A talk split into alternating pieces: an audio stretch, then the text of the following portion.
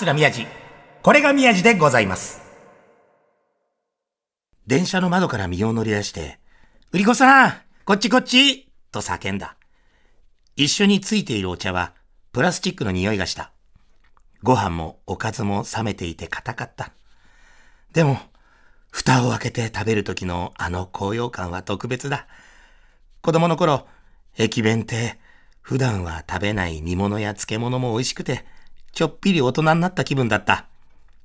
今、駅弁は様々な進化を遂げているけど、プラスチックのお茶と冷凍みかんと一緒に食べたあの頃の駅弁は今でも忘れられない。この駅弁美味しいね、と君が言ったから、今日7月16日は駅弁記念日。おはようございます。笑いの幕の内弁当、桂宮治です。うるせえな、本当に。えー、7月16日は駅弁記念日なんだって。なんでですか？に、うん？書いてある。日本初の駅弁として定説となっているのは、明治18年7月16日、日本鉄道から依頼を受けて白木屋という旅館が販売した駅弁なんだって。皆さん知ってました？おにぎり2個、たくあん2切れ。竹の皮に包んで5銭。ええー、すごいっすね。当時天丼が4銭だった。高えな、弁当。天丼4銭だったのに、おにぎり2個、たくあん2切れが5銭。高え いや、でも確かにね、僕たちもこの駅弁をね、自分で買う時もあるんだけど、やっぱ、なんだろう。牛タン好きだから、あの、引っ張って食べる、あの、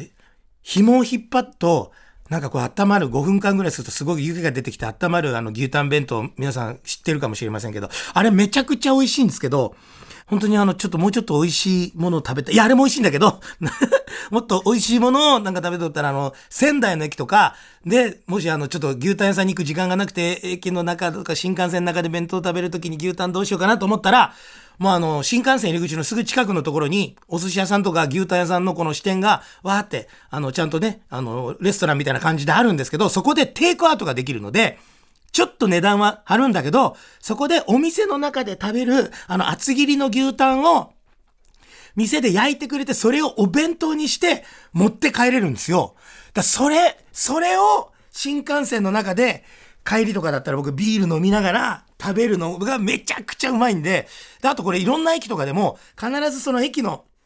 周りとか近くにテイクアウトができるその地元のお店が絶対ね何軒かあるんですよ。そこで出来たてで海鮮だろうが、その焼肉だろうが、う揚げ物だろうが作ってもらって、それをね、あの電車の中で食べるのが、いやもちろんあの、冷めても美味しい駅弁もいいんだけど、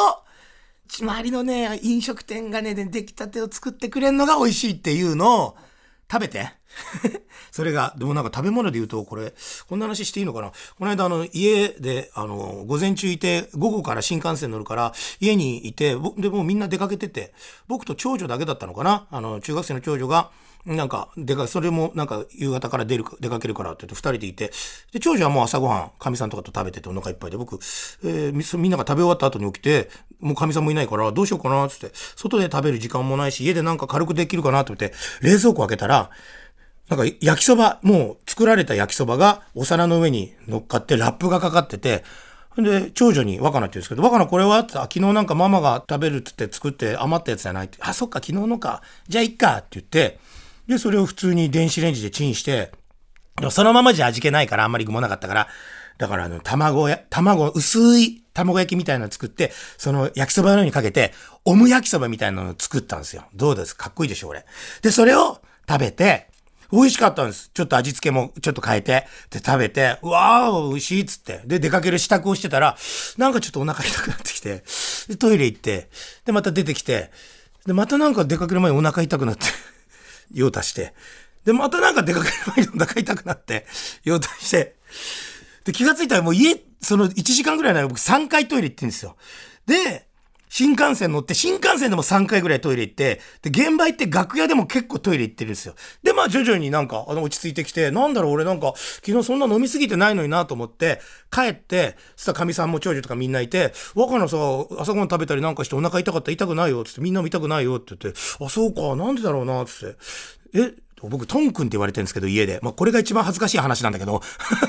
かみさんに、え、トン君なんか食べた？ってあの、冷蔵庫に入ってた焼きそば食べた。えー、あれ食べちゃダメじゃんって言われて、え、なんで？賞味期限結構切れてるやつを、私は大丈夫だから、作って、あの、昨日食べたんだけど、でも、2人前一気に作っちゃって子供食べないからって、まあ、食べたらほら、お腹壊すやだから、あの、半分余ったやつを冷蔵庫に入れといて、後で捨てようと思ってたって、ちょっと待ってと。捨てる気だったら、もうそのまま捨てろと。なぜ一回冷蔵庫に入れんだって言って。それ、それ食べちゃダメだよ、トクお腹弱い、そんな弱いんだから、もう 死んじゃうよってお前のせいじゃねえかっていう、もうバカみたいな話なんですけど、それを聞いてたが、うちの長女が涙流しながら悪い転げてて。なんですかね、あの女の人って、女性の方って結構、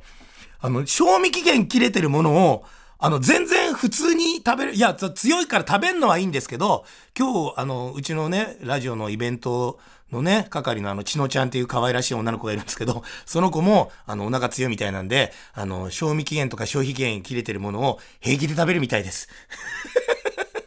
ちのちゃんは平気で食べるみたいですよ。うちのかみさんと一緒です。でも、でもあの、賞味期限、消費期限切れてるものを食べるのが平気なのは別に、あの、いいんです。でもそれを捨てるつもりだったら、冷蔵庫にしまわないでください。すぐに、すぐに捨ててください。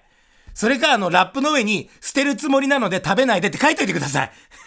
ていう話です。ね。皆さんもお腹が強くなれるように頑張って乳製品をいっぱい取りましょう。ということで、いや、これあの、話全然変わるんですけど、よく最近、一日警察署長とか、一日消防署長とかね、なんかすごくそういうのをやらせていただく機会もあって、で、そうするのやってるとかなんかわかんないですけど、あの、交通安全の、高齢者の方に見ていただく交通安全のビデオを撮るっていう、それに出演するっていう仕事が来て、ええ、で、これがね、なんか、あマネージャーと相談してて、あ、こういうの来て、あ、日程こっちで指定できるんだ。じゃあ、じゃあ、やってみようか。教習所かなんかか、どっかで、え高齢者の方々に、こう、教材として見せるっていうビデオらしいんですけど、で、これを作ろうとしてる大元が、まあ、ちょっと名前もあれなんですけど、大手の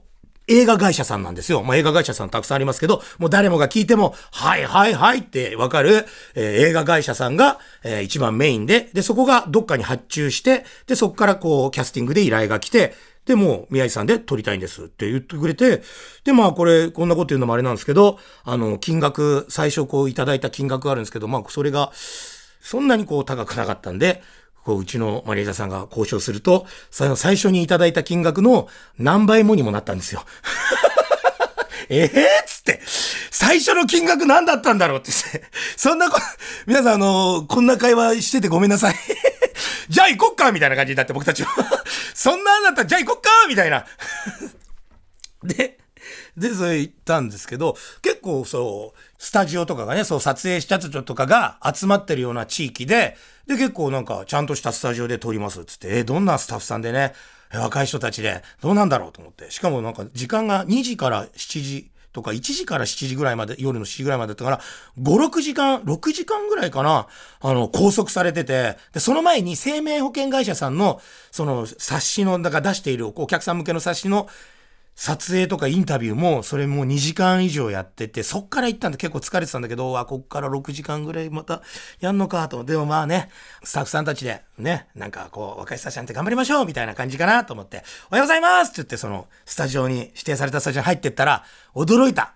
じじいばっかりやったんですよ。ここは、なんだろう、あの これな、デイサービスかなと思って。ちょっとこれあの、もし関係者の方が聞いてたらごめんなさい。でも本気でそう思ったんです。入った瞬間に、俺スタジオ間違えたかなと思って。いや、だって高齢者の方々に向ける交通安全のビデオを撮る。そっか。今思ったけど、若い人たちだと、高齢者の気持ちがわからないから、高齢者のために見せるビデオを作るんだったら、高齢者が作ればいいってことなんだ。だけど、いや、俺マネージャーと会った瞬間に、うわ、じじいばっかってちっちゃい声で言っちゃったからね、俺ね。で、なんか挨拶して、で、その大元の映画会社の人たちだけは、唯一、ちょっと若めだった。で、周りの頃、ほんと撮影スタッフは音声さんからカメラマンさんから、演出からもう、もう監督の人たちから、もう全員じじいばっかりで、え、どうすんだろうと思って。でもだからもう、なんですか？こう、元黒沢組みたいな、なんかそんな映画会社さんが発注してるから、もう元映画撮ってたような多分人たちなんですよ。その人たちが多分、一回こうもう、現役を引退してるけど、もうなんか、高齢者のビデオ撮んだったら、俺たちしかいねえだろみたいな感じでこうやって集ま、あ、も、もう元こうレジェンドたちが集まったみたいな、もうそんな現場なんですよ。でもあの、そのスタジオの2階にね、トントントンっていうこうなんか、音の鳴る、皆さんわかるかな？そのスタジオの感じなんですけど、トントントントントントンという音の鳴るような、その階段は上がっていくと2階に控え室みたいなのがあって、そこにもう鏡がわっとあってメイクできるみたいな部屋があるんですけど、そこに行って、メイクさんの方は良かった唯一女性だったんですけど、その方も結構な年齢だった。多分もう昔、竜智秀さんとかをメイクしたことあるような感じだった。原節子さんとかをメイクしたことあるような感じのおば様がいらっしゃって、じゃあメイクしましょうって言って、メイクしてくれるんですけど、もう今あの、商店とかね、いろんな日テレさんの別の番組とか、他もね、行くと、結構ね、メイクってこう、そんなにこう、濃くしないんですけど、さすがでしたね、その人。めっちゃメイク濃くしてくれて、俺すごい歌舞伎役者になった気分だった。熊取りされてんのかなぐらいの。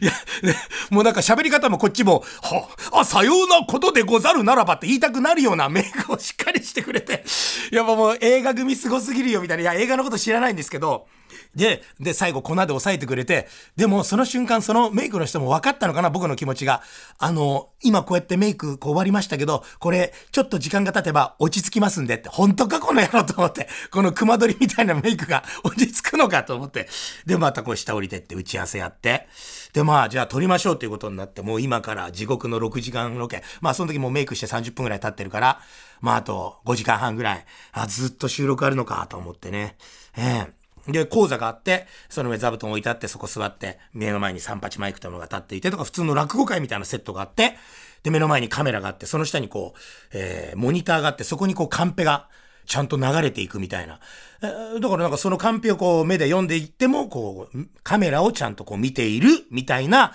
こう撮り方ができるっていうのをこう向こうが作ってくれてて、もうね、セリフ全部覚えらんないからものすごい量の台本なんで、そのカンペを読みながら、収録していきましょうみたいなやつでね。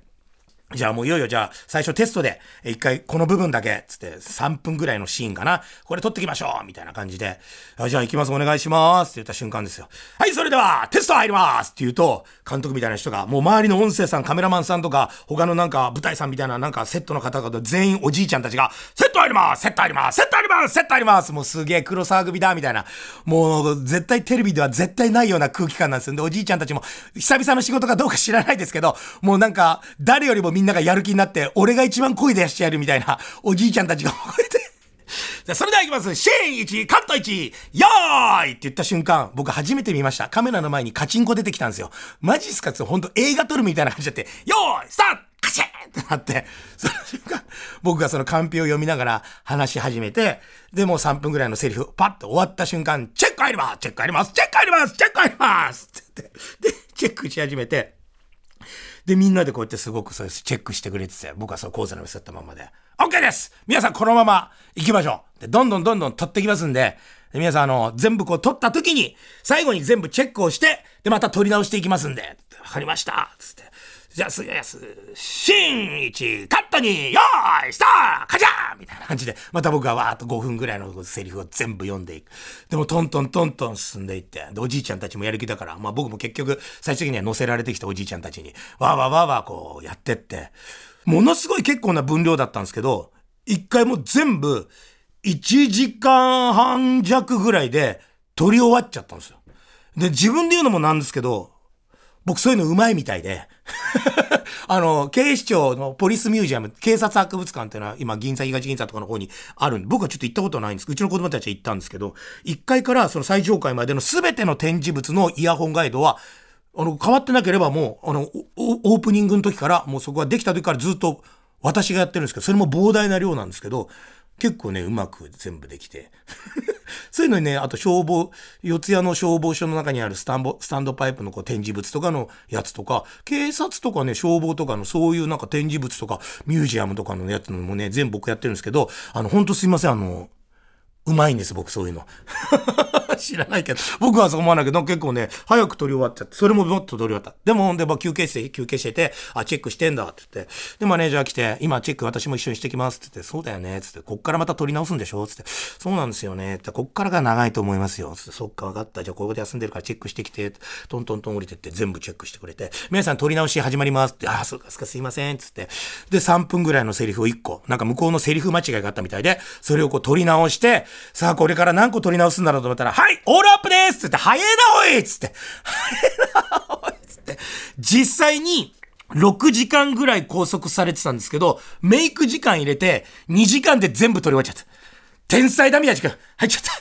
で、僕あの、いろんな現場行って、いろんなことやりましたけど、あの、4時間巻いたの初めて。これあの、BS 富士の日本全国桂宮治の街ノミネートのスタッフさんが聞いてたら、あの、ぜひ皆さんも頑張ってください。あの、16時間拘束とかで巻くよねって言ったら、本当にぴったり16時間取り続けるのやめてください、あれ。4時間巻いたと思って。で、こんなんで、そんな、え、出演料もらっちゃっていいのかなみたいな感じだったんですけども、おじいちゃんたちも、実際あの、途中からもう頑張りすぎちゃってて、体力なくなって、もう2時間でヘロヘロみたいになってて、みんなで言ってくれた、あの、4時間早く終わらせてくれてありがとうございます おじいちゃんたちも笑顔で帰ってた。っていう、えー、高齢者向けの交通安全のビデオがどっかで流れるんで、えー、ご高齢の皆様、どっかでそれ見てください。裏ではおじいちゃんたちが一生懸命頑張って4時間巻いて撮りましたんで、どっかでそれをぜひ見てください。どこで見れるのか僕はわかりません。もしわかったら、ここでまたお伝えをさせていただきます。ということで、そんなところで一曲お聴きいただきたいです。えー、本日は杉山清隆オメガトライブ先生方によります、二人の夏物語。杉山清隆オメガトライブ先生で、二人の夏物語でした。もうね、夏、夏ですよ、間もなく。えー、今、ちょっと、えー、撮ってるのが7月の前半なんで、4月16日の時点で梅雨明けしてんのかどうかわかりませんが、今年の夏、みんなは、どんな、どんな素敵な恋に溺れるのかな？楽しみだね。only you 君に囁く くだらない。さあさあさあ。あ、そんなところでですね、あのー、毎週毎週ですいませんが、えー、こちこでイベントのご案内でございます。TBS ラジオから、えー、イベントのお知らせです。この番組のイベント、ようこそ宮地でございます。その2、ね、えー、開催されます。ありがとうございます。えー、8月11日金曜日祝日山の日でございます。夜6時から会場は全電通ホールです。えー、1回目と一緒の全電通ホールで8月11日の夜6時から開演でございます。チケット絶賛発売中のはずですが、ね、まだ残ってても本当にごくわずかだと思うので、ぜひぜひ、え、お求めください。ゲストは、まだ一度もお会いしたことがない、牧田スポーツさんでございます。牧田スポーツさん、これ聞いてますか？会ったことないのに、イベントのお会いしちゃってすいません。一度会いたかったんです。で、なんと今回は、チケット代だけし、お土産付きでございます。お土産付き、牛タン弁当かな？そんなバカな。ね、食べ物じゃなくて、なんでも、賞味期限が切れたものを食べても大丈夫なちのちゃん、イベントのちのちゃんが今ね、手拭いを作ろうとしてくれてるらしいんです。ただ、今噂によると全然デザインが上がってきてなくて、もしかしたら真っ白の布を渡すことになるかもしれません。そんなことはないと思うんだけど、えー、どんなデザインがいいんでしょうね。だから、なんかスタッフさんから聞いたから、聞いたら、スタッフさんに聞いたら、山の日だから、なんかわかんないけど、なんかさ、山脈にあの、宮治さんの顔がついてるやつとか、山で僕がいなくなったみたいになってるから、それは嫌だね。で、もしくは、なんか宮地山っていう関取が相撲を取ってるやつっていうね。はい。僕の容姿を馬鹿にしてるというスタッフさんですね。はい。デブでごめんね。ということで、でもとにかくすごくいいイベントになると思います。第1回目がね、ほんと好評だったんで、牧田スポーツさんが、えー、ネタをやってくれる。落語ではないと思うんですけど、何か、えー、持ちネタをやってくれるかもしれないという情報も入っております。えー、すごく楽しいイベントなんで、チケットまだ残ってるかもしれません。TBS ラジオさんの、えー、イベントント、えー、情報が載っているホームページを見ていただければ、えー、そこからお申し込みできるようになっておりますので、ぜひ来てください。8月11日金曜日、祝日山の日夜6時から全電通ホールです。よろしくお願いします。桂宮治。これが宮治でございます。えー、ラジオネーム、ジョンさんからいただきました。ありがとうございます。初めてメッセージを送ります。初めて。ありがとうございます。いつもラジオ楽しく聞かせてもらってます。小学5年生の娘と焦点を見ていると、へえ、小学校の娘さんと、5年生の娘さんと焦点見てくれてんだ。うちの娘なんて、もし俺がリアルタイムであの時間いて、もう一緒に見てくれないよな。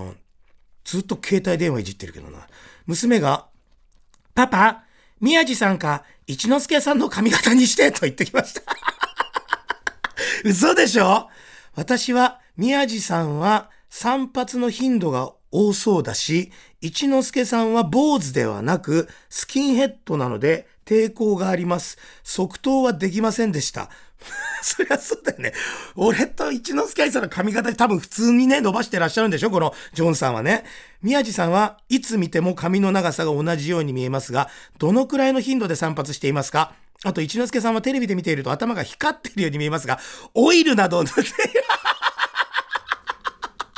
これ一之輔愛さん聞いたら怒っちゃうから、オイルって、オイルなんか塗るわけで、なんで頭をテカテカさせたい？でもあれは、あれは頭油じゃないの。頭から出てくる油が照明に当たって光ってるだけだと思う。そっか、でも一之輔愛さんってあれバリカンじゃなくて剃ってんのかな？一之輔兄さんは結構な頻度で、ちゃんと床屋さんに行ってらっしゃるって言ってましたね。で、床屋さん行きつけるんで、髭渡ってもらったり、マッサージをしてもらったりするのが、結構なんかあの、ストレス発散になるから、その時間が大好きだから、結構な頻度で床屋さんに行くって結構ね、料金取るんだよね。だってあんな、何？デザインカットっていうかさ、じゃなくて、反ったり、うわってね、バリコンでやったりするだけなのに、結構な額払ってるから、僕からしてみると無駄金に思うんだけどね、あれね。で、私はね、ジョンさんね、あの、自分でやってます。自分でバリカンでお風呂場でやってます。だからあの、電気シェーバーで髭を剃るのと同じ感覚でやってるので、収録とかこうテレビに出るときいつも同じような髪型に見える理由は、2、3日に1回剃ってるからです。特に収録がある日は必ず前日に剃ってても、もう一回風呂場でやる。本当に2、3分で終わっちゃうんで、あの、この髪型。だから多分、あの、ジョンさんにおすすめなら僕の髪型です。なんか3000円でも4000円でもいいから、えー、電気屋さんでバリカンを買ってきて、で、1ミリとかのアタッチメントで、あの、残したい部分だけ残して、ウィーンってやって、で、あとアタッチメント外して、ちょっとこのとんがってる部分を整えるっていうだけなんで、これね、結構誰でもできる髪型なんで、慣れてくると。自分でやってると思ってないかもしれません。これ自分でできるんで、えー、ジョンさん、えー、ぜひやってください。ちなみに私、うちの長男、に、せっかく男の子がね、3人目男の子が生まれてくれたんで、同じ髪型にしようと思って赤ちゃんの時、あの、僕と同じ髪型にバリカンでやってたんですけど、よちよち歩きができることになって、外一緒に歩いてたりすると、通行人のすれ違う人たちが全員僕たちの顔見て爆笑していなくなるんですよ。なぜかというと、顔が僕たちそっくりなんで、同じ顔で同じ髪型して筋肉マンみたいなのが 歩いてくるから、あの、みんなが信じられないぐらい爆笑して、飲食店入っても全員がこっち見てクスクス笑うんで、恥ずかしいのでやめました。っていうのがあるのでね。もう一つぐらいメール読んどきましょうかね。はい。えー、山形県にお住まいのラジオネーム、岩州さんからいただきました。ありがとうございます。宮地師匠、おはようございます。おはようございます。今朝も山形からラジコで聞いてます。ありがたいですね。現在山形県では、さくらんぼの収穫が最盛期を迎えています。あそうなんだ。そこで、山形のさくらんぼあるあるを3つほどお話ししますね。はい。岩州さん、そんなこと僕は求めてないですよ。ありがとうございます。1つ目は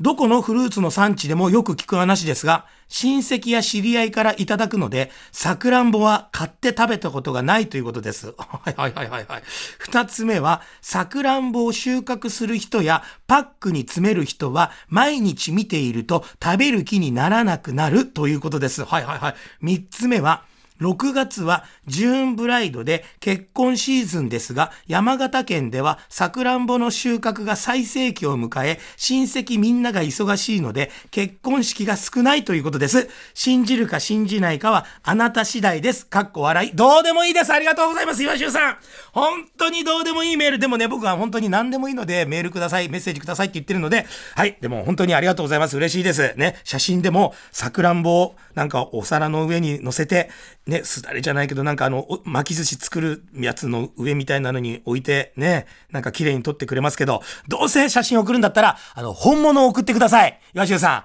ん。ね、どのフルーツの産地でもよく、ね、親戚知り合いからいただくので、さくらんぼを買って食べたことがないって、一つ目のあるある言うぐらいだったら、このメールと一緒に、実際にそのものを TBS ラジオに送ってください。赤坂です。送ってください。待ってます。あとあれ。二つ目、さくらんぼ収穫する人いやパックに詰める人は毎日見ていると食べる気にならなくなっちゃう。どんな美味しいものでも、やっぱ毎日それをこう仕事としてっていうかもう毎日見たりこう触ったりしてると、欲さなくなっちゃうっていうのはあるんだろうね、これ。いや、これだから、どんなに綺麗な女優さんとか歌手の方とあの結婚しても、毎日一緒にいて、毎日この手の届く距離にいて、こう毎日こう、会ってると、食べなくなっちゃうんだろうな。これは、大丈夫なのかなこれ。さくらんぼも、食べなくなっちゃうけど。でも、僕は、まだまだ、妻を愛してます。妻を愛してますよ。さくらんぼ農家の皆さん、毎日会っても毎日食べてても飽きちゃダメです。さあ、番組では、あなたたちからのメッセージをお待ちしております。アドレスは、宮地905アットマーク tbs.co.jp miyaji905 アットマーク tbs.co.jp 皆さんのね、家庭のこと、仕事のこと、ね、もう何でもいいです。様々な相談口。もう、そうだ、あとこんなテーマを話してほしいとか、ね、えー、今の岩州さんのような、もう本当にあの聞いてねえよっていうようなことでも全然大丈夫なんで、何でもいいのでメッセージお待ちしております。メッセージを紹介させていただいた方には、番組特製ステッカー差し上げます。私の顔がね、載ってるやつです。玄関に貼っとくと、なんと、魔除けにもなるという、そういうステッカー差し上げますので、ぜひぜひご住所お忘れなく、また過去の放送はすべて、ポッドキャストで聞くことができますので、聞いてください。ツイッターのハッシュタグは、これ、宮地です。これがひらがなで宮地漢字ですよ。それではまた、来週、お聞きください。桂宮地でございました